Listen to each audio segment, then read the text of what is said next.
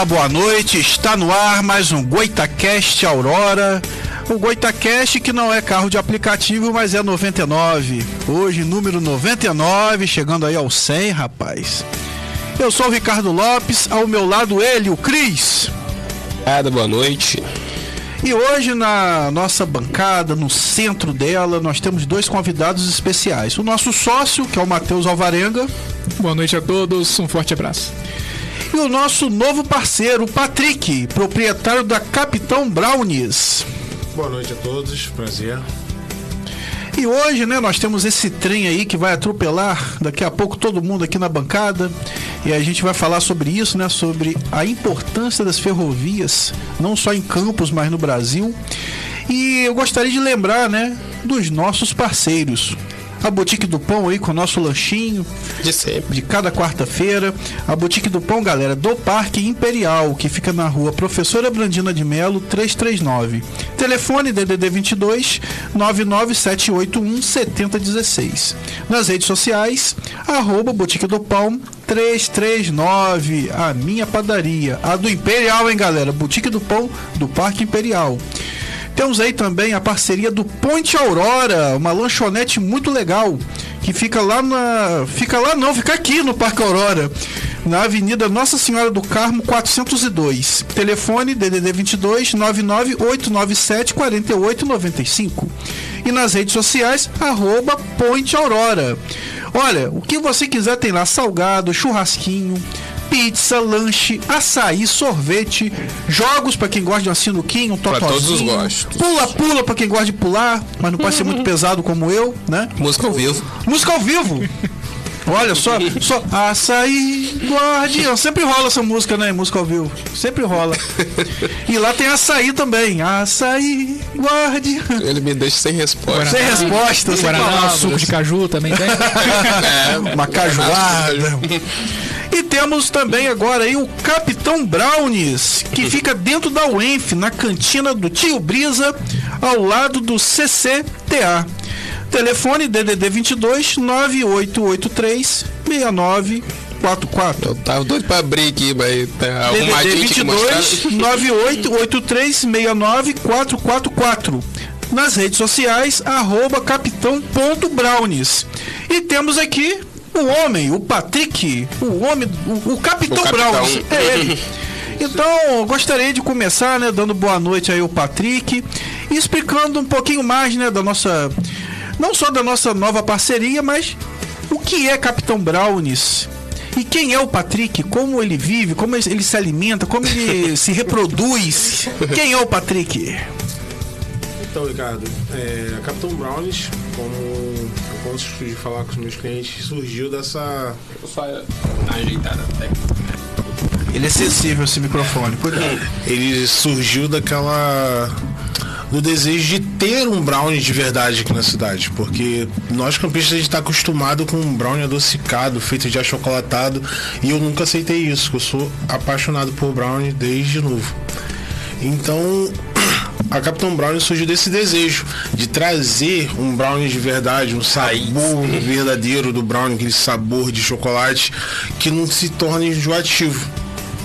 Então, após estudo, estudos meus, quando eu iniciei com com o brownie que eu aprendi com a minha avó, mas hoje em dia eu fiz um curso, me tornei um expert em brownie para trazer brownies inovadores como o nosso, que vocês vão experimentar daqui a pouco, brownie de bacon com cerveja. Aí, ó, ap- apresenta aí as crianças aí. Falou minha língua.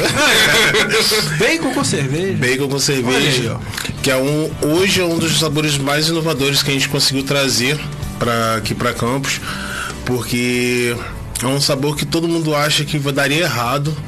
Não, não tem como misturar bacon em cerveja, numa, num chocolate. Como que pode isso? Então a gente trouxe para isso, exatamente para isso. E o nome Capitão surgiu assim na década de 90, quando, a gente, quando eu era pequenininho, meio difícil, né? Com 1,90m hoje, é, existia um desenho chamado Capitão Planeta, onde eram cinco adolescentes que se juntavam os poderes para estar chamando um ser super poderoso para salvar o planeta da poluição, de, de algo ruim, das coisas ruins.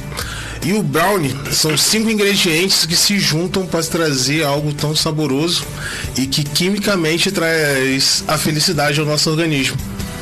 Tudo a ver. Agora, Patrick, se a pessoa comer muito esse brownie com bacon e cerveja, ele fica doidão? Rapaz, eu creio que não, pô. Nunca. Mas nunca testei, né? Você tá ferrado de quê? De brownie. Comi muito brownie, tô doidão. O açúcar equilibra, né? É, e- e tem um fã clube aí, ó. A, a Rosângela, né, dando parabéns ao Patrick. E doçuras da Dijane. Parabéns, Patrick. Patrick sabe tudo sobre brownies. É o expert, né, cara? O cara. Sim, terminei o curso agora de esse mês do Expert em Brownie. É, foi um curso que mudou minha visão para os brownies, não só no sabor, como também na qualidade, é onde eu posso estar trazendo para os meus clientes aqui de Campos. Entendeu? E eu tô observando aqui, Cris, é, os convidados bem vestidos, né, cara? Eu tô sentindo até vergonha, É, caras, né? Tudo arrumadinho, gravatinha, borboleta. Só que. Isso é uma marca sua, né, Patrick? Essa Sim, gravatinha, borboleta. A Capitão Brownies é o único brownie que utiliza gra- gravata borboleta, tanto que faz parte da nossa logo, um brownie com gravata Legal, borboleta. rapaz. É verdade, tem, tem. É, E aí, diferenciado. o nosso amigo Matheus Alvarenga vai falar, né, Matheus, sobre um assunto bem interessante, né, cara? Sobre as ferrovias, a importância, né, que até hoje, né, a Sim, gente vem sentindo falta aí. Então, vamos começar falando aí das ferrovias. Sim, novamente, boa noite a todos. É um prazer estar com vocês, sempre uma vez por mês, trazendo aí remédios para as pessoas que têm problemas de memória ou para quem quer realmente relembrar. Que não tem memória, né? Não teve É. oportunidade de ter A uma gente memória combate certa. aqui o Alzheimer, né, dos campistas, tentando Olha. trazer à memória as coisas boas e ruins, sem esconder e sem passar pano em nada. Ou às É. vezes traz à luz né, coisas que as pessoas não tinham conhecimento mesmo. né? Isso. É, Eu mesmo já aprendi muito com você. Sim, mas antes eu gostaria só de fazer um, um rápido recado, se possível. Claro. É uma situação importante né, está acontecendo na minha família e estou aproveitando, pedi autorização aqui ao pessoal e com toda a gentileza eles me cederam um pouquinho do tempo, que é sobre uma campanha que a minha família está fazendo ah, sobre, a, na verdade, a minha prima, né, a Rosa Maria. É, até criamos essa artezinha. Quem puder estar contribuindo, infelizmente, pessoal, resumindo bem, ela tem um marido que está acometido de câncer, né, um estado bem avançado, e ela cuidando dele, infelizmente, descobriu que estava também com endometriose, também em estado ah, já querendo avançar, né? Então ela foi cuidar dele, né? E daqui a pouco descobriu também que ela estava com, com esse tipo de doença que a gente tem certeza, vamos confiar em Deus que tudo vai dar certo. Porém, o plano dela não cobre todos os custos da cirurgia que ela precisa fazer com uma determinada urgência.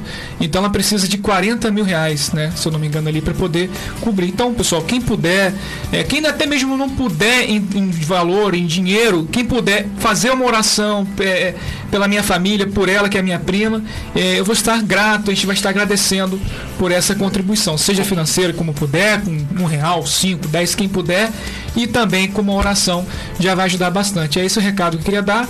Os dados dela estão aí, a chave Pix 2299 617 2478. E também nessa imagem estão os dados bancários dela também. Quem puder tá? compartilhar também mais, É, depois eu quem vou postar puder lá no compartilhar, É, vou tá, postar pessoal? lá no Instagram nosso. também Ajudando ela vai estar também me ajudando e minha família, né? Uma coisa muito triste, mas a gente tem fé em Deus que tudo vai dar certo no final. Com certeza. Com certeza. Agora sim, vamos lá ao tema das ferrovias.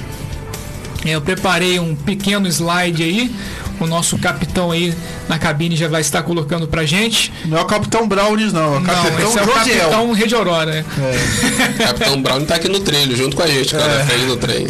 Isso, inclusive já estava até falando que já tem memórias. Todo mundo tem memórias de ferrovia, né? Impressionante. Eu que sou mais velho, então. Então, pessoal, então abrindo o slide aí, a Estrada de Ferro Leopoldina, de Campos, Goitacazes, quem não conhece, pelo menos não viu os trens circularem, com certeza já passou ali em frente aonde é hoje o prédio, onde hoje funciona uma coisa que tem tudo a ver, né? Secretaria de Educação, funcionando dentro de uma estação ferroviária. Tudo a né? ver. E aí temos a foto da antiga estação, ali, não com esse prédio todo, né, ainda no século XIX, de frente para é, onde era, onde é hoje a igreja do Saco, aquela pracinha do Saco ali onde hoje também tem aquela BR, né, e depois o prédio ali colossal, esse prédio maior, feito no, no, no meados do século XX da ferroviária Leopoldina. Aí já podemos passar, né, e seguindo com o slide, sabemos que a chegada da ferrovia no Brasil no século XIX, ela veio por incentivos, principalmente desse cara que está à esquerda, o Barão de Mauá, o Irineu Evangelista de Souza, que em 1854, ele, ele era um louco, né, pessoal? Para a época dele, as pessoas ainda teimavam em querer descer café, sacas de café de commodities em cima de lombo de burro, né? E descer serra abaixo, né? Aquela lama, é. né? naquele relevo todo complicado de se fazer uma logística de burro, né? escoamento para Porto e ele voltou da Inglaterra cheio de ideias, vamos trazer uma ferrovia para cá, só que ele teve que lutar muito, né? A gente pode até um outro dia dedicar um, um Goitacast aí especial Só sobre esse dele, homem, né? o Barão de Mauá. E do lado dele, o Dom Pedro II, que todo mundo já conhece, ele também entrou de cabeça. Ele era um cara muito ligado às ciências, né? Gostava de novidades, tecnologia, era um imperador muito inteirado nessas coisas. Bem visionário pro tempo. Bem dele. visionário pro tempo dele, era um monstro pro tempo dele. E aí, passando para o próximo slide, aí é o que eu acabei de falar, em 1854, ele vai criar o, o, a estrada de ferro Mauá, né, que seguia ali por cerca de 14 quilômetros, não é, tinha, tinha intenção né, de também chegar até Petrópolis, mas isso só vai acontecer lá para os anos de 1880, quando a, a, inclusive a ferrovia já estava até quebrando, a ferrovia do Mauá. Mas ali foi o ponto inicial, tem a bandeira imperial no centro da imagem, né, dessa pintura, e o imperador estava presente, né, como mais uma reafirmação, né, eu estou a favor, de acordo com esse incentivo que estava chegando no Brasil, que eram as ferrovias, o que era de mais novo no mundo, tá, pessoal? Hoje as pessoas podem até olhar para o trem, ah, que coisa ultrapassada. Infelizmente tem gente que pensa assim, né? Mas se a gente for parar para ver a China, a Rússia, os Estados Unidos, é, eles não esqueceram da ferrovia, não, nem a Europa, né? Inclusive, é, pensam assim das usinas também, né? Acham que é retrocesso. Sim, aí quando acabar o açúcar, vai lembrar que precisa ter usina. É, só petróleo, só petróleo. É, só petróleo. consegue atravessar a Europa, né? De trem, né? Atravessar vários países. Sim, sim. Entendeu? Aí podemos até passar para o próximo slide. Era ali um Porto Maior até Fragoso, uma região curta tal. Aí o que acontece? Quem que trouxe o, a ferrovia para cá, para Campos, quem ajudou a trazer foram os pessoal, o pessoal da usina, né, das usinas que precisavam ali escoar as sacas de açúcar, né, aquelas canas de açúcar, podia, queriam escoar aquilo. Como que era feito antes? Antes, é, inclusive meio que coincidiu com a entrada da ferrovia em Campos, né, no Brasil, era feito pelo canal Campos Macaé. Então, a, a, como que eles escoavam? Jogava dentro daquele canal e levava até o Porto de Macaé. Do Porto de Macaé espalhava né, para o Rio, para o Brasil todo. Então a logística era um pouco mais complicada. Quando vem a ferrovia, eles viram na ferrovia, cara, uma solução. A gente tem que fazer essa estrada de ferro chegar até a usina para a gente poder escoar todos os nossos produtos e poder exportar, né? Ficaria até mais fácil. E assim, podendo, é, podendo até passar mais para frente um pouco, aí né, é, é, eles poderiam ter uma, uma, facilidade bem ampliada com esse tipo de comércio. Facilitaria bastante a vida deles. Só que antes da, da inauguração da ferrovia em Campos, o transporte até Campos ele era, ele era realizado através do Rio Paraíba do Sul e pelo canal Campos Macaé. Eram as duas maneiras de você chegar até Campos ou escoar suas mercadorias de forma mais rápida. Entre aspas, né? Que era o que tinha naquele momento. Com a chegada da ferrovia, o transporte foi facilitado, reduzindo o tempo de viagem a Campos, sem falar também é, é, no maior conforto, né? Com certeza, não era aquele conforto todo, mas em comparação que tinha naquele momento, e também as outras regiões onde a ferrovia cortava. Então a, a, o trajeto até Campos ficou mais fácil, foi facilitado, né? Você podia pegar de Macaé, vir até Campos, à medida que as ferrovias, elas as estradas, elas começaram a se estender pelo nosso território. Né? E claro, este cenário também favoreceu o desenvolvimento dos antigos engenhos campistas. Ficou bem mais fácil para eles a vida, não? Podemos passar mais à frente. E agora os vapores no Rio Paraíba do Sul. Eu trouxe essa imagem especial para vocês verem como que era feito o transporte em campos. Não só é antes das ferrovias. Não quer dizer que a ferrovia veio e que acabou com esse tipo de transporte. Não, continuou. Né? Então no Rio Paraíba tinham, tínhamos vários portos, né? onde as pessoas podiam escoar também seus, seus produtos, mercadorias, e também podiam passear, podiam viajar. O imperador Dom Pedro II, por exemplo, quando ele vai vir a Campos, se eu não me engano, em 1844, ele vai vir através do Rio Paraíba do Sul. Né? Naquela época também ainda não tinha ferrovia. Né? Então esse aí é o vapor cachoeiro da foto do João Pimentel. Os créditos para ele aí. Podendo passar para o próximo. E aí, o anúncio, né? A criação da estrada, da estação ferro, ferroviária, é, Estrada de Ferro Campos a Macaé. Era assim que se chamava. Até então não era Leopoldina. Era Estrada de Ferro Campos a Macaé. Ali tem um trechinho cortado, recortado do jornal, né, do, do texto do Estado de São Paulo, que diz o seguinte: lança-se a pedra fundamental da estação principal da estrada de ferro do, Car do Carangola, de frente à cidade de Campos.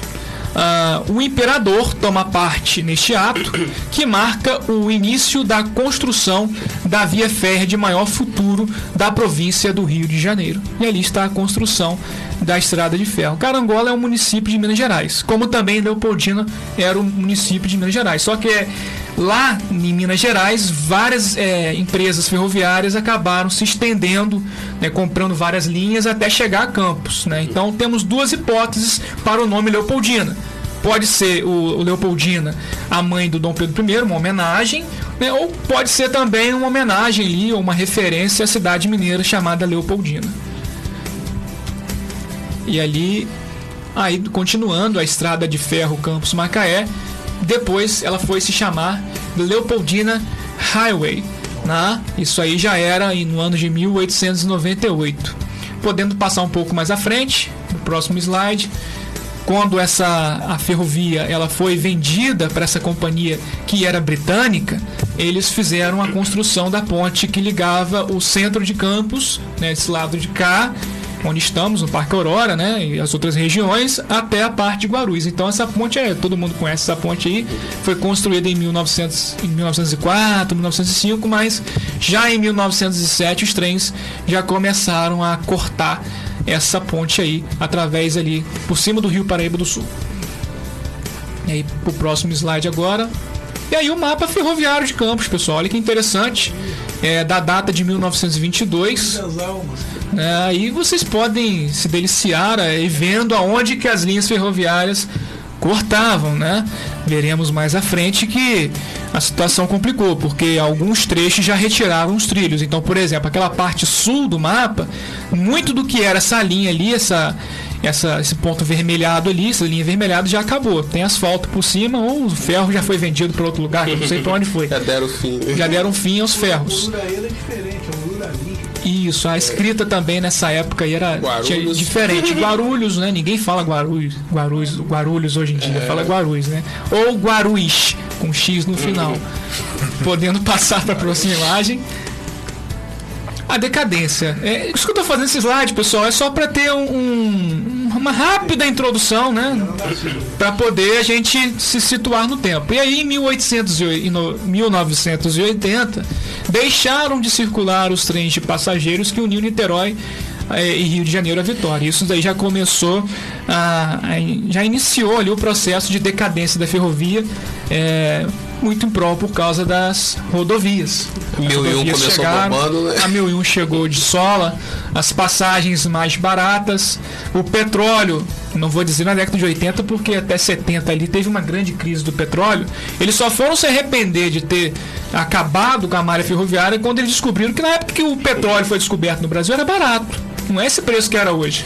Então, o que, que os governantes pensaram naquela época? O Juscelino, Getúlio Vargas, todos eles. Olha, vamos criar ferrovias para deixar o nosso investimento na infraestrutura mais barato, porque a gasolina é barata. Mas ninguém imaginou que a gasolina pudesse chegar a valores estratosféricos em épocas de crise, como foi a crise do petróleo na década de 70, que deixou todo mundo de cabelo em pé.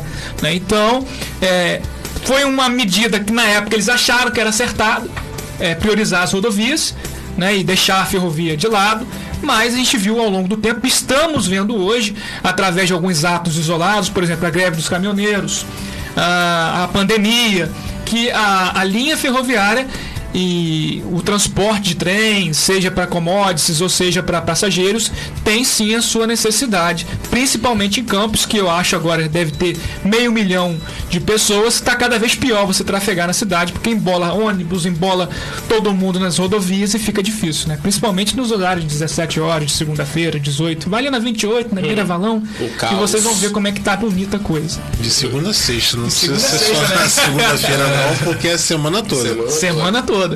Agora pro próximo slide. O final dos tempos chegando, pessoal. Apocalipse ferroviário é uma das poucas imagens aí. É, achei linda essa imagem. É já na- difícil achar essas imagens. É difícil, eu tive que É. cavar um cadinho. Anos 80 e anos 90 é muito difícil você conseguir foto de campos. Sim, é difícil. E essa imagem dando créditos pro fotógrafo Hugo Ca- Caramuru, eu acho, né? Em 1990. É o mesmo lá do- dos anos 80.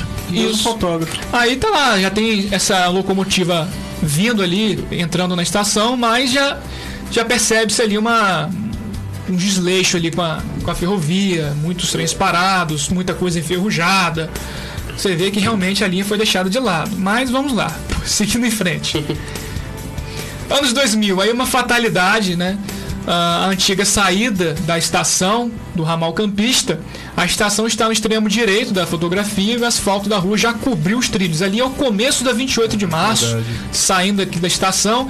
Bom, o que, que aconteceu ali? Quando a 28 de março ela foi reformada, nos anos 2000, na década ali, na primeira década dos anos 2000, essa linha ela levava até Santo Amaro, por exemplo.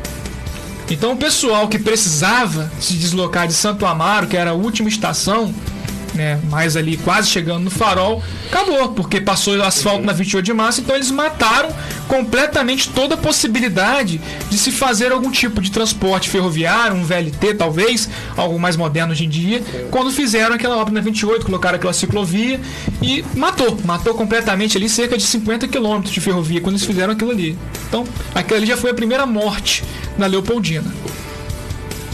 A ciclovia, na verdade, matou bastante, né? Porque ali era a linha do trem. Era a linha do trem, onde era a ciclovia. Eu ainda me lembro do trem passando ali. Só que aí estamos já dando aqui, pra quem tá acompanhando a gente, que inclusive pode comentar, tá, pessoal? Tá liberado os comentários Vamos comentar. aí. Quem tiver dúvida, quem quiser falar, ah, eu lembro que eu tomei, eu quase perdi a perna, ou não, eu tenho boas lembranças na linha ferroviária. Quase né? virei um Roberto Carlos. Quase virei o Roberto Carlos, eu já namorei no trilho do trem, pode falar aí que É. aqui não tem censura não.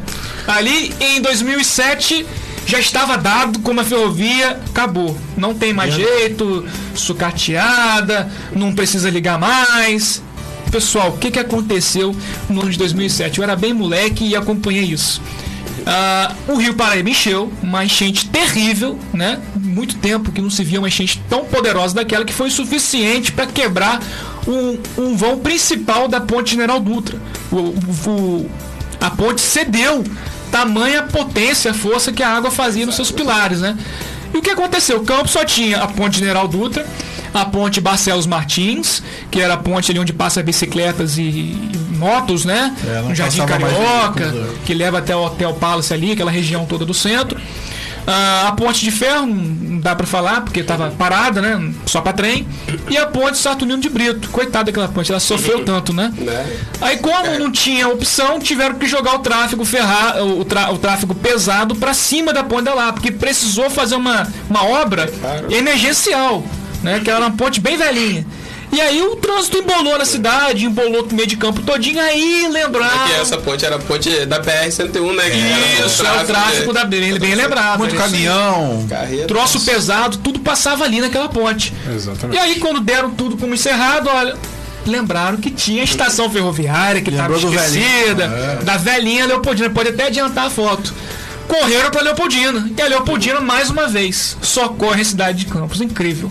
Ela lá nos períodos, na- sem a sua ponte principal, a ferrovia salvou a cidade, literalmente, porque fez ali uma grande baldeação de quem morava para Guarus. Porque foi baixado, não podia socorrer mais, como mostrei anteriormente. Como é que o trem ia passar em cima do asfalto da É, 28 de março?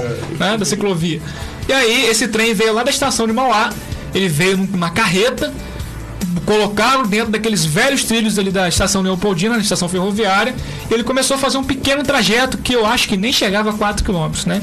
Ele passava ali, saía daquela estação, atravessava a ponte de ferro, que vimos anteriormente a construção dela, É, ia até o, não sei se chegava até o quilômetro 8, mas ele passava ali naquela região onde é o IF também, onde tem o IF de Guarulhos. Fizeram uma estaçãozinha improvisada Isso. ali, Meteram umas rampas ali e era uma, uma, coisa, uma coisa de memória interessante. Por quê?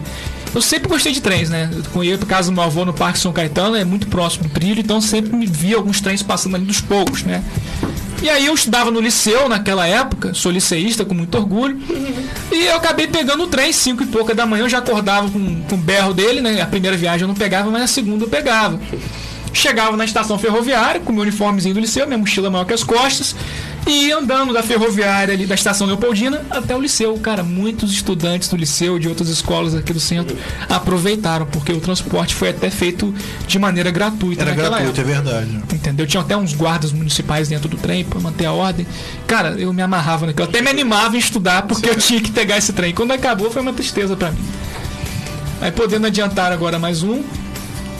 aí o pessoal entrando dentro da, das locomo da, dos vagões né, de Bem passageiros. conservados, né, cara? Isso. Eles foram é, é, aqueles trens que uma- ficam naquela região suburbana do Rio. Ah, tá. né? No Rio de Janeiro. Cara, você vai hoje no Rio de Janeiro, você quer ver acabar com o Rio de Janeiro? Você vai hoje no Rio de Janeiro, você como prefeito, como governador, não sei. Ó, a partir de hoje, a central do Brasil vai fechar, tá? Você vai ver o caos que vai virar o Rio de Janeiro. Com a Central do Brasil aberta já é um caos. Já é um caos. E olha que o. Rio aproveita tudo, né? Ele aproveita a- transporte de, ba- de barcas, né? Verdade, o que O tem, que tem aproveita. voa, vai na água, no trilho. Aqui é só, só carro mesmo, Cidade né? né? Só rodovia. Pois é, e Campos não pensou dessa maneira. né? Ah, eu acho até, o, Matheus, que é claro que Campos é, é pior a situação né, das ferrovias. Mas no Brasil como um todo, né? Você viu na, em 2018 aquela greve dos caminhoneiros, o caos que foi, né, cara? sim, Não tinha outra forma de transportar as coisas. E o Brasil parou. exatamente. Fica na mão de uma classe. é, de, de- de caminhoneiros, né, de rodoviários. Por exemplo, muita gente fala, quando eu pergunto para os meus avós é, o que que deu fim na Leopoldina, eles falam, olha, porque ve- veio as empresas de ônibus, elas chegaram poderosas, né? E também havia corrupção dentro das ferrovias, havia também toda uma crise que, que se estendia desde 1929, quando a queda da bolsa americana afetou também os commodities brasileiros, né? Porque na verdade o que mandava o carro-chefe da ferrovia não era a questão do, dos trens de passageiros, né? Era mais a questão das commodities, o café. Quem trouxe a ferrovia para o Brasil foi o café. Né? Porque se não tivesse o café, como naquele boom da década de. das primeiras décadas do- de 1800, né? até meados ali, não seria possível, porque o café estava bombando. Tinha, Necessidade escoar, né? o Brasil tinha mercado em tudo quanto é lugar, né? Nos 10 de julho, o Brasil tinha lá um porto, lá no meio de uma ilha, alguém pedindo café, e o Brasil jogando café. Toma café aqui, toma entorpecente aqui, né? então é, é muito complicado essa, essa questão também. Aí podendo passar pro próximo.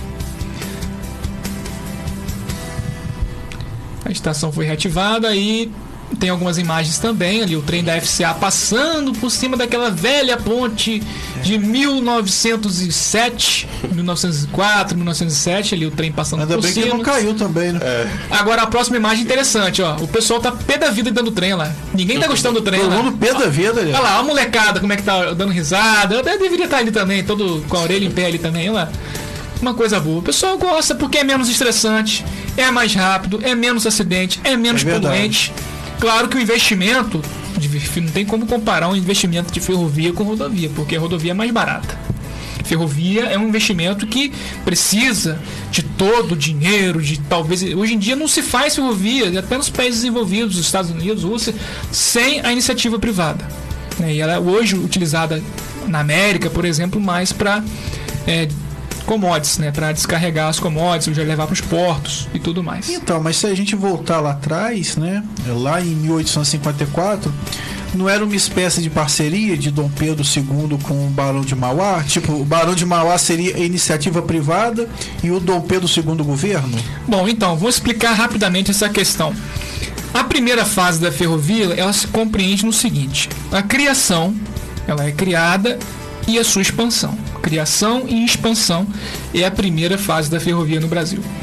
A segunda fase é a estatização, porque, como eu disse, depois de 1929, quebraram-se várias empresas privadas por causa dessa da, da baixa do café né, das commodities brasileiras devido à crise que a Bolsa de Valores americana gerou em sua queda em 1929. Então essas empresas que sobreviviam disso, elas acabaram por sucatear e tipo assim, não ter condições financeiras de continuar com aquilo. Então elas foram largando as linhas, abandonando e era concessivo. As linhas elas eram concessivas, mas tinha uma questão também é, o governo ele cedia aquele espaço, né, para poder passar os trilhos e tudo mais, cobrava um jurozinho e tal, mas não tinha nenhum contrato de cuidado, de ter que expandir, de ter que fazer manutenção periódica. Então, quando eles entregaram, a iniciativa privada entregou para o Estado a operação dessas linhas, completamente sucateadas, inclusive com bitolas. Eu não sei se as pessoas sabem, mas é, os trilhos eles têm bitolas diferentes. Tem bitola irlandesa, tem a bitola padrão, tem vários tipos de bitola, mas naquele momento já estava se utilizando outras bitolas mais largas, que é inclusive para dar mais estabilidade à locomotiva né, e os vagões.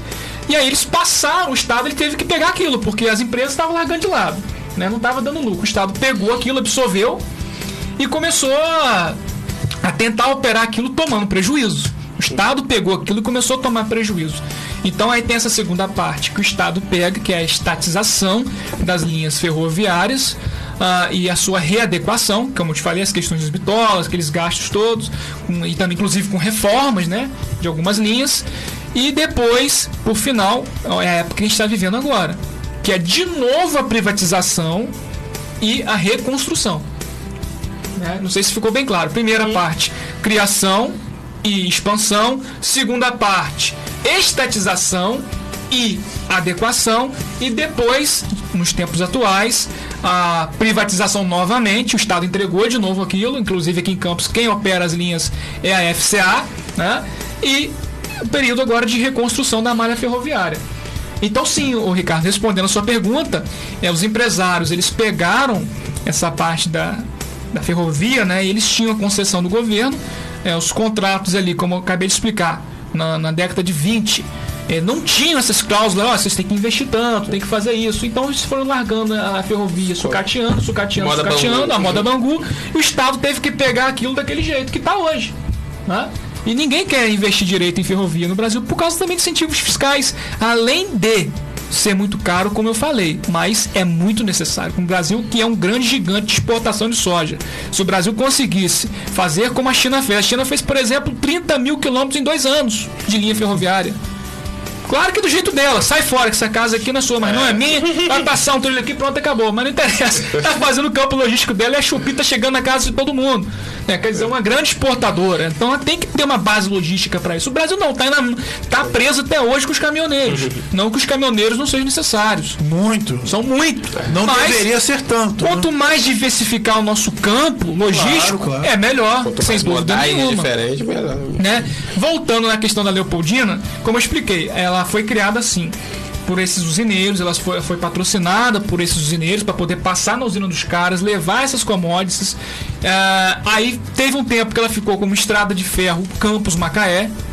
Inclusive essa empresa, é, Estrada de Ferro Campos Macaé, operava também os vapores no Rio Paraíba do Sul. Então era uma empresa de transporte diversificado, né? Uhum. Podemos dizer assim. Operava trilhos e operava ali no Rio Paraíba também, e no canal Campos Macaé.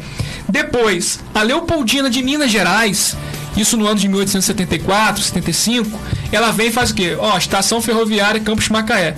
Me passa suas linhas que eu vou comprar. E assim foi feito. Aí que ela surge a Leopoldina. Em 1874 e 75, a estação ferroviária é criada com esse nome, Estação Ferroviária Leopoldina, uma empresa mineira. Passados os tempos, 1898, 97, nesse fim da década do século XIX, o que, que acontece? A Leopoldina Mineira ela fica endividada. E quem é que era e quem é que dava os dinheiros? Quem era que dava investimento para essa Leopoldina Mineira que operava aqui em Campos? Eram os britânicos. Então eles falaram, vocês estão me devendo, então me dá, essa, me dá essas ferrovias aqui, me dá tudo, né? Vocês já perderam, agora é meu. Mas só que eles mantiveram o nome. Só ficou The Leopoldina Highway, né? Mas conservaram o nome Leopoldina. Na década de, 1800, de 1940, 50, aí é onde acontece aquilo que eu falei. A estatização. O governo ele entra, porque o governo começou com aquela coisa de, de automóveis. O Juscelino Kubitschek, cinco anos em cinco, Volkswagen vem cá, vem todo mundo pra cá que pode montar, é ônibus à vontade, tem estrada para vocês rodarem, e isso a ferrovia foi ficando de lado. Inclusive com o preço da gasolina barato. Então eles viram aquilo como uma maravilha. Deixa a ferrovia para lá.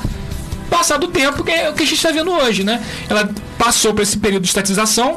Muitas das empresas estatais, inclusive o governo militar tentou fazer também, não deu certo. Não lucrou, não, não teve como fazer, realizar essas operações. E aí o que aconteceu agora? Veio a FCA, isso na década de 90, né? Porque aquele Fernando Henrique Cardoso também abriu as pernas, falou, oh, vambora todo mundo, vamos comprar tudo aqui, a Vale tá barato, vambora. Privatizando, vamos privatizar tudo. tudo. Foi privatizar até a minha casa, tudo, então vambora. né? E aí, não, nada contra a privatização, mas tem que fazer de maneira responsável, né? contratos corretos, né? Para poder não prejudicar a logística do Brasil e também o transporte. E aí é onde está, estamos vivendo hoje, nessa era de de tirar as coisas do lugar, de tirar os trilhos da prefeitura também. Parabéns para a prefeitura de Campos que está acabando de enterrar a estação Leopoldina. Né? FCA, por exemplo, pode até passar a próxima imagem, que aí vai chegando a decadência de hoje em dia. Né? A próxima imagem vai falar mais um pouco da decadência. Olha lá, isso daí é lindo, né? Lá, a carne carteiro, show, apoio, né? Precisava mesmo de, um, de uma moral ali, precisava de um calçamento novo, tal, mas tá por cima do trilho, né? Quer dizer, nem por cima do trilho, eles tiraram o trilho, não sei para onde levou, né? Enfim. Mas ali era onde passava o trem. Ou seja, você acabou com qualquer chance de, de reutilizar, reviver, né? de sobreviver aqui em Campos. Campos, Campos literalmente está, enterrou. Enterrou. Campos está com meio milhão de habitantes. Já está difícil, como nosso colega aqui, capitão, já informou. Da segunda a sexta-feira tá o, complicado. O, o trânsito ali, para quem se utiliza ônibus, qualquer coisa, já era.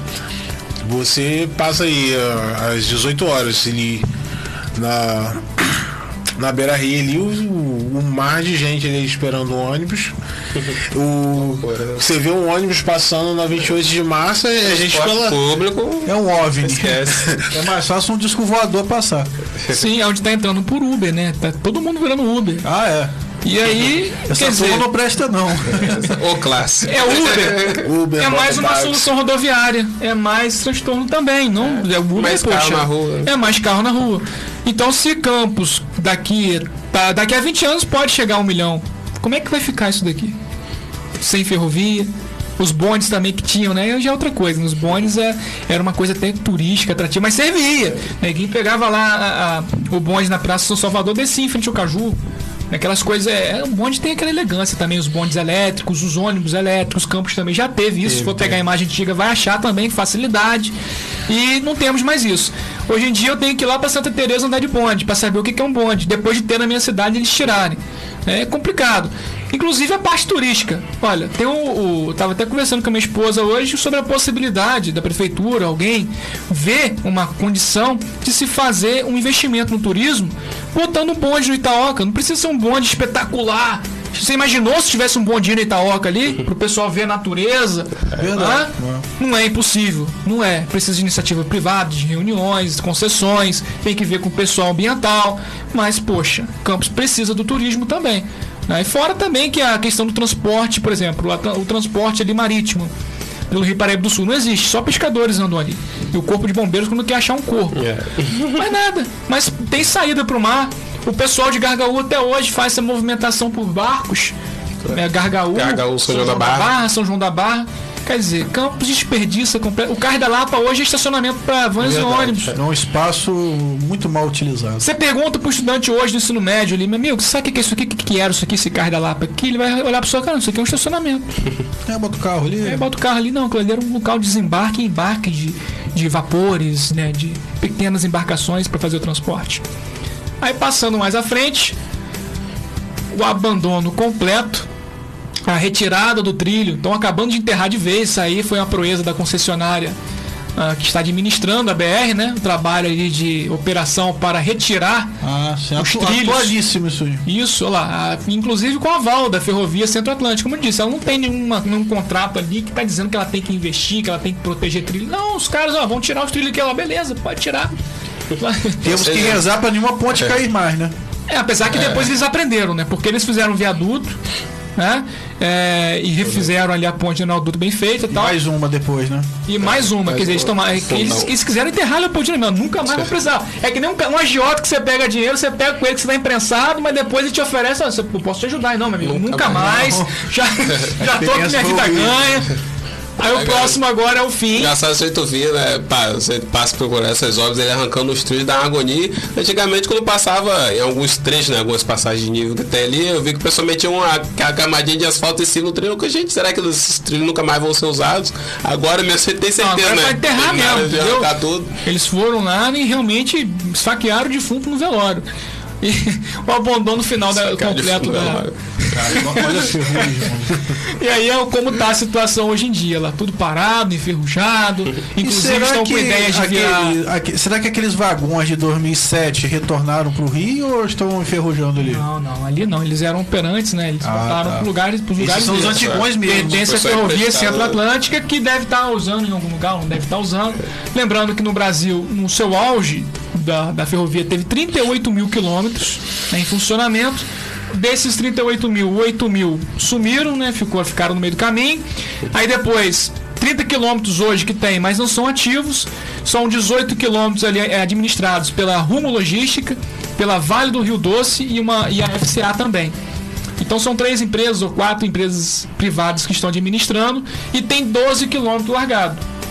Entendeu? Então, assim, de 30, quil- de 30 mil quilômetros que o Brasil tem de ferrovia, 18 estão sendo aproveitados ou não, né? Vai saber do jeito que estão aproveitando, mas tem a Vale, tem a Rumo, e os outros 12 estão largados. Aí tem mais um slidezinho também pro final. É, Deixa eu ver se. Acho que eu cheguei a colocar, não, né? Eu acho que não. Não, não cheguei a colocar não. Mas o que eu ia colocar ali é, é a imagem das malhas ferroviárias atualizadas. O Brasil com 30 mil, os Estados Unidos no na liderança com 198 mil quilômetros de malha ferroviária. A China caminhando também, não lembro agora quanto que ela tem. A, a Rússia, gigante também na malha ferroviária. E o Brasil parado no tempo, né? Então, tem gente que fala, ah, o trem é obsoleto, tem, tem louco pra tudo, né? Aí vai lá pra, por exemplo, pra esses países da Europa e fala, olha que lindo, eu andei de trem. Aqui é feio, Aqui né? é feio. Os bondinhos, né? Tem que ir lá pra Portugal, né? Com esses bondinhos lindos de Lisboa. Ah, e tira foto no Instagram, olha aqui, um chapeuzinho. Turistando. Né, com aquela- Ih, campus Uma galera aí acompanhando a gente pelo Facebook. Selma Zácaro, boa noite, Selma. O Wellington Júnior, que é o Mamute. boa noite, Mamute. Aí os caras, Ricardo Lopes e o Cris Ferreira. E a direção fora de série do meu amigo gigante, Josiel. Cristiane Barreto, boa noite aí falando Patrick, fera dos Brownies no Rio de Janeiro. Valeu, Cris. Kel Freitas, que é minha esposa, boa noite. Joilson Júnior, Vasco. Vasco. Meu primo. Vasco. Caiu. É, caiu a conexão, é. Edson Pereira, meu amigo, tema super legal. Isso aí, Edson. E a Dejane Martins, que é a nossa cantora aí de sertanejo raiz. Muito boa noite, meus ilustres amigos. Cheguei para prestigiar esse programa maravilhoso. Conto com tua presença aqui, tá me devendo, hein? O Edson falando, né, que fala-se muito em mobili- mobilidade urbana e os trens não se encaixam nos interesses financeiros. Foi tudo que foi dito aqui, né, sobre a questão de literalmente ter enterrado os trilhos. E Edson dando para, parabéns hoje por estar sendo uma aula de informação. Temos o professor aqui, Matheus Alvarenga, não é Que qualquer nada. coisa, né, rapaz? É, tá no YouTube, Josiel, também? Vamos ver. Mamute Cash, um abraço aí pra dupla, Ricardo Lopes e Cris. Matheus GRM, boa noite. Os vagões utilizados em 2007 eram da Central, que fez a parceria com a FCA e Prefeitura de Campos. Isso foi aí. uma parceria público-privada, né, ali, que só era só para resolver aquela questão da, da, da mobilidade ali, Guarulhos Centro, acabou. De Matheus pra Matheus, Marisa. Nossa, nada a ver. Meu Deus. Nada a ver, eu não sei por que eu fiz isso, cara. Nem eu sei porque você Aí eu faz esse- gostaria até de, de pedir pro Josiel, não sei se tem como, Josiel, você conseguir só dar um Google rapidinho, maiores ferrovias do mundo, só coloca assim que vai ah, legal. aparecer. Mas ontem eu tava assistindo um vídeo, acho que alguma cidade de Minas lá. Os caras eles pegaram e fizeram tipo um mini vagãozinho de madeira, eles colocaram a moto pra tracionar o vagão e, e eles saíram andando, tipo, pela cidade, né? Um trechozinho do trilho lá que tava abandonado, mas muito maneiro. Mas é interessante, né, cara? Ô caramba, olha, olha que, que estrada louca, cara. Autona. Eu acho maneiro essas estradas assim, no meio da floresta, assim, cara. Eu acho legal pra caramba. Ah, ali então até já, tá- já está aparecendo ali na, no, no Google, né? Várias ali ferrovias ali na Rússia, Moscou a Pequim, na China, na, no Canadá, no Chicago a Los Angeles, enfim, né? E, é, uma coisa bem interessante essa questão da- das ferrovias. Eu tinha achado na sorte, mas meu celular morreu. Que era Não tem trânsito, né, cara? Olha só, no gelo, cara. Que loucura. Olha que, que imagem, cara. É uma coisa apaixonante as estações, Nossa. né? Inclusive, quem não viu aquela música do a Ponta de Areia, né? Do Milton, do grande Milton, acho que é Milton Nascimento, não é isso? Até esqueço. Milton Nascimento. Milton Nascimento. Que fala justamente Era. sobre isso. Quem gosta da música vai lembrar que ele diz o seguinte: ele fala que Ponta de Areia é a estrada que liga o Porto ao mar, caminho de ferro. Mandaram arrancar. Velho maquinista com seu boné. Lembra o povo alegre que vinha cortejar. É uma coisa interessante que o pessoal de Minas, várias cidades ali de Minas, elas surgiram por causa da ferrovia. E as pessoas só tinham duas coisas para fazer ou três coisas. Uma, se a cidade tinha cinema, você ia no cinema. Duas, se não tinha cinema, você ficava namorando em casa ali fazendo filhos. E segundo, terceiro, você ia para as estações ver quem é que tava descendo, que era barato. Todo mundo corria para ver o trem que tava chegando, quem é que tava né, descendo. Ver o trem, Entendeu? Era isso que acontecia na época. É interessante. Várias memórias aí, as pessoas falando que era incrível. Inclusive aqui em Campos, meu avô falava que tinha um trem chamado Cacique. O trem Cacique. Era o trem que vinha de Itapimirim. Ele chegava tarde, e era difícil chegar. Aí o site legal que o Josiel abriu, vou até pedir para ele compartilhar depois, se possível. É, o meu avô via, às vezes chegando meia-noite, o trem cacique, e os trens chegavam atrasados também na, na É. rotina. É muito difícil ser pontual. Pode colocar aí, ô José, se possível, aí os trens. Ah, esse trem. alguma- Ah, mas alguma por que, que atrasava? Porque não tem trânsito, né? É tudo a questão da horário de saída. Não, não, não, não dependia só disso, porque dias de chuva descia barranco. Na, na- Ah, tá. Entendeu? Aí tinha que chamar um rebocadorzinho pra tirar a lama. tá, tá é a árvore que caía no caminho, né? Aí pode descendo, que acho que é um top, né? Lá, o primeiro lá, Estados Unidos, eu falei 198. né? Aumentou.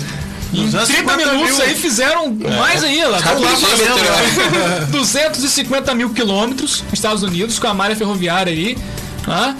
Indo pra próxima ali, o top 2, a China, China. com 100 mil quilômetros. Aí já cai mais da metade também, né? Ferrovia pra quê? Passa asfalto em cima. Olha lá, os países que são lá, é, passam fome, né? Países É, a China, por ser hoje é o segundo mais populoso, né? Que a Índia passou.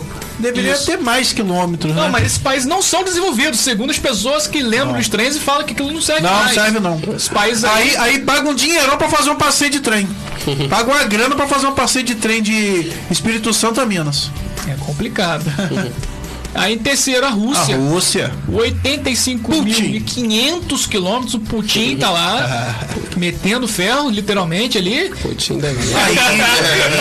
Lá ele. Mandando bomba. 65 mil quilômetros. A Índia também que está se desenvolvendo muito rápido. É, tecnologia, informática. E aí, por último, o Canadá, Canadá. com 48, ainda assim, né? 48 mil, tá perto do Brasil ali se fosse colocar sua malha toda a favor, né? Ali. É que os maiores países, né? Tá aí, né? o Rússia. Brasil é um país continental, É. né? A Alemanha com 41 mil, Agora, é um absurdo a Alemanha, que é tão pequena, Austrália. ter- tão mais que o Brasil, né, cara? Que é tão maior que a Alemanha. Não, lá eles aproveitam tudo, cara. É Qualidade, né? Se tem rio, eles botam um barco lá pra navegar, pra fazer ali a cabotagem. Se O Brasil tem- deve, estar, deve estar depois da Argentina, né? 36 mil. não vai ser nem, nem, nem hexa lá. Até a Argentina já ocupou o lugar do Brasil ali. A França E tem a 29 França mil. ainda, maluco.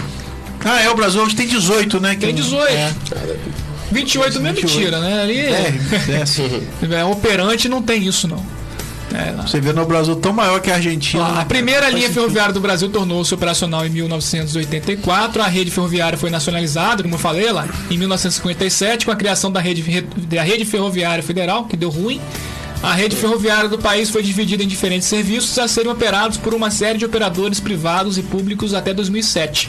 A rede de 28 mil quilômetros é predominantemente voltada para o transporte de carga e inclui as principais linhas férreas de minério de ferro. Os serviços ferroviários de passageiros do país estão concentrados principalmente em áreas urbanas e suburbanas. Oito cidades brasileiras possuem sistema de metrô, e uma coisa que Campos tem, que deveria ter, né? Porque, cara, aqui não é difícil, porque Campos é uma cidade acidentada geograficamente, né? Uma planície. Não é fácil, é. É fácil. Até foi proposto, mas nunca não, não seguiram em frente. É que nada segue. É, é, é, eu acho que na época foi o metrô suspenso, né? É. Que foi a proposta, o metrô suspenso. Que eu acho que seria legal também. Ué. Sim, é, todas as vias ali de, Ah, transporte são válidas, né? Então é isso, Ricardo. massa. Se tiver alguma, mais alguém alguma pergunta? É, meu- eu, cresci, eu cresci ouvindo muitas histórias de ferrovia, né? Que meu avô era ferroviário, meu pai se aposentou pela rede ferroviária, eu tenho tios que eram ferroviários também. Desde criança, meu pai conta as histórias. Eu já fui. Eu lembro quando eu era pequena, já, quando ele trabalhava ainda, meu pai aposentou em 94, 95. Eu lembro quando ele me levou lá no serviço dele, na época ainda existia aquela varanda ali da estação, né? Que caiu depois, há pouco tempo agora caiu. Eu ficava encantado, né? Quando eu era criança, via aquilo. Aí, Matheus, o Matheus GRM quer o seu contato. Pois tem muita coisa boa sobre ferrovias e que com certeza Ah, vai com gostar. certeza. Ícaro Folia, boa noite. Eu vou passar o Senhores. contato dele. É, eu conheci esse Matheus pequenininho, esse GRM. Hoje ele é o cara aí, ó. Estudou, se formou e eu não. É, Você ficou por aí mesmo, né? Eu fiquei por aqui mesmo.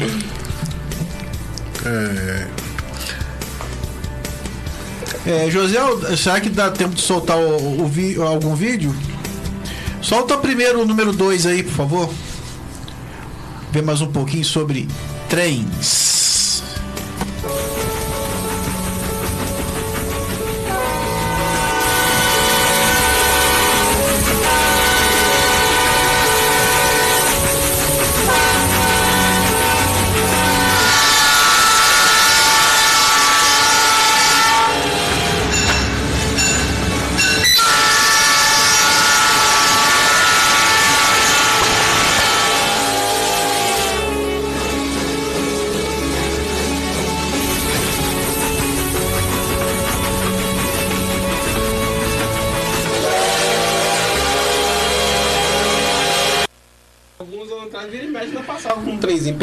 Será que dá pra passar o número 1? Um?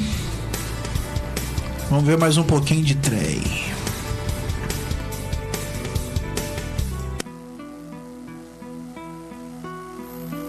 Olá, meu nome é Matheus Alvarenga e trago este vídeo para conscientizar todos os campistas. Campos atualmente conta com 14 distritos e o seu território é o maior do estado do Rio de Janeiro, calculando cerca de 4.024 km. Em 2013, Campos ocupou a sétima posição do PIB nacional. Atualmente, essa grande cidade vive em decadência, decorrente dos grandes escândalos de corrupção que abalaram a cidade. Campos praticamente tem sua economia voltada ao mercado de petróleo, ficando assim vulnerável às oscilações do preço do mesmo. Mas não é só do caos econômico que vive esta cidade. Atualmente, a cidade vem tendo graves problemas nas questões de transporte público. Diariamente, milhares e milhares de pessoas têm problemas para se deslocar. Mas será que Campos não enxerga outra solução? Será que só existem vans e ônibus? A verdade é que a cada dia que passa, nós nos afastamos de nossa história. O Brasil, na época do Império, era cortado por grandes ferrovias, promovidas pelos incentivos de Pedro II e o Barão de Mauá. Campos contava com a estação Leopoldina, construída em 1874 e desativada em 2008, com o fim de transporte de trens passageiros em Campos. No entanto, desde a década de 90, a estação ferroviária já havia sendo esquecida. A sua importância era gigantesca, dada a relevância que ligava Campos a várias outras cidades do Brasil. Mas a velha Leopoldina voltaria a ser lembrada. No dia 6 de janeiro de 2007, a ponte General Dutra cedeu o vão principal, interditando assim a movimentação da BR-101. Estava instaurado o caos na cidade. A ponte precisou ser destruída. Campos só contava com mais uma ponte, a ponte Saturnino de Brito. Essa ponte também não estava preparada para receber o tráfego pesado da BR-101. No entanto, ela foi rapidamente reformada, atendendo o fluxo da BR-101. O centro da cidade estava caótico. Para isso, a Prefeitura de Campos fechou parceria com a FCA, Ferrovia Centro-Atlântica, para fazer o trajeto de Guarus até o centro, aliviando assim o tráfego de carros na cidade. A intenção deu certo e a população gostou da ideia. Pela primeira vez depois de muitos anos, a população campista pudera ver de novo os trilhos da velha Leopoldina, dando lugar às locomotivas. O trajeto não chegava nem a quase 3 quilômetros. Mas a população adorou a ideia e queria que o projeto permanecesse. No entanto, condenada a história, mais uma vez a ferrovia Leopoldina foi esquecida. Além de ferrovias, Campos ainda conta com hidrovias pelo Rio Paraíba do Sul, onde outras cidades são feitos trajetos turísticos. Mas Campos também não adota essa iniciativa. O Cais da Lapa hoje vira estacionamento para vários carros e ônibus.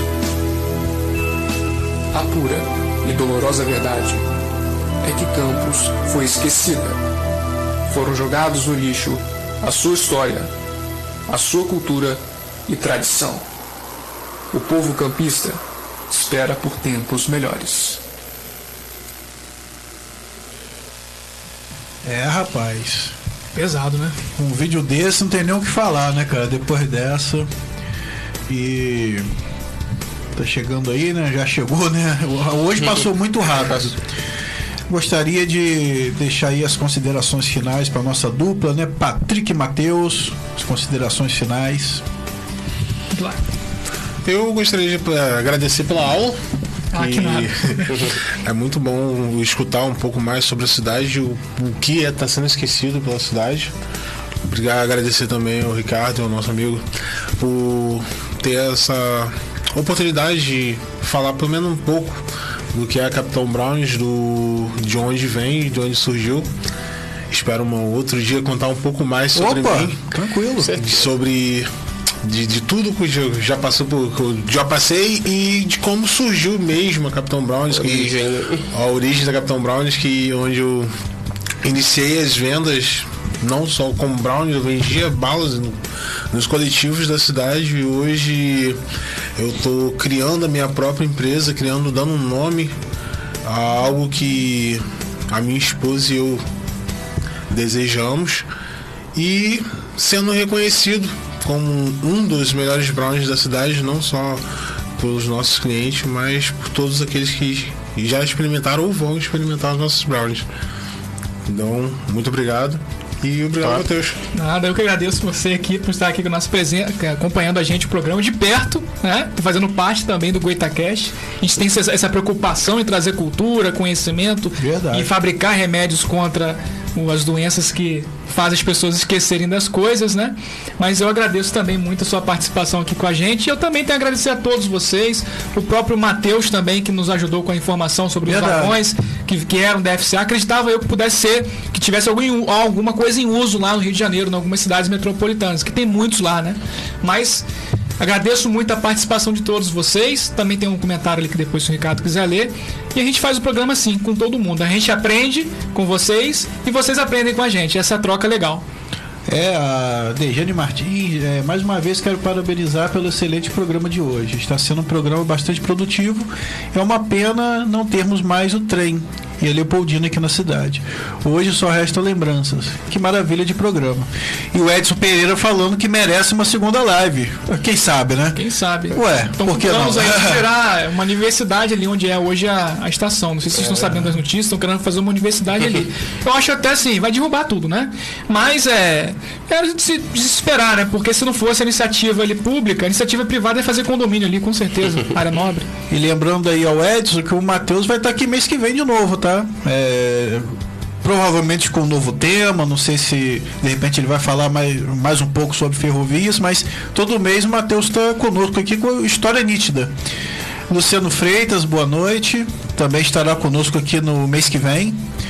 Lembrando que o próximo programa, né, Cris? É o número 100. Programa especial aí. Eu diria.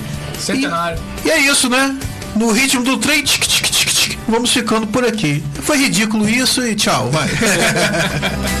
Trem das 11 da vida.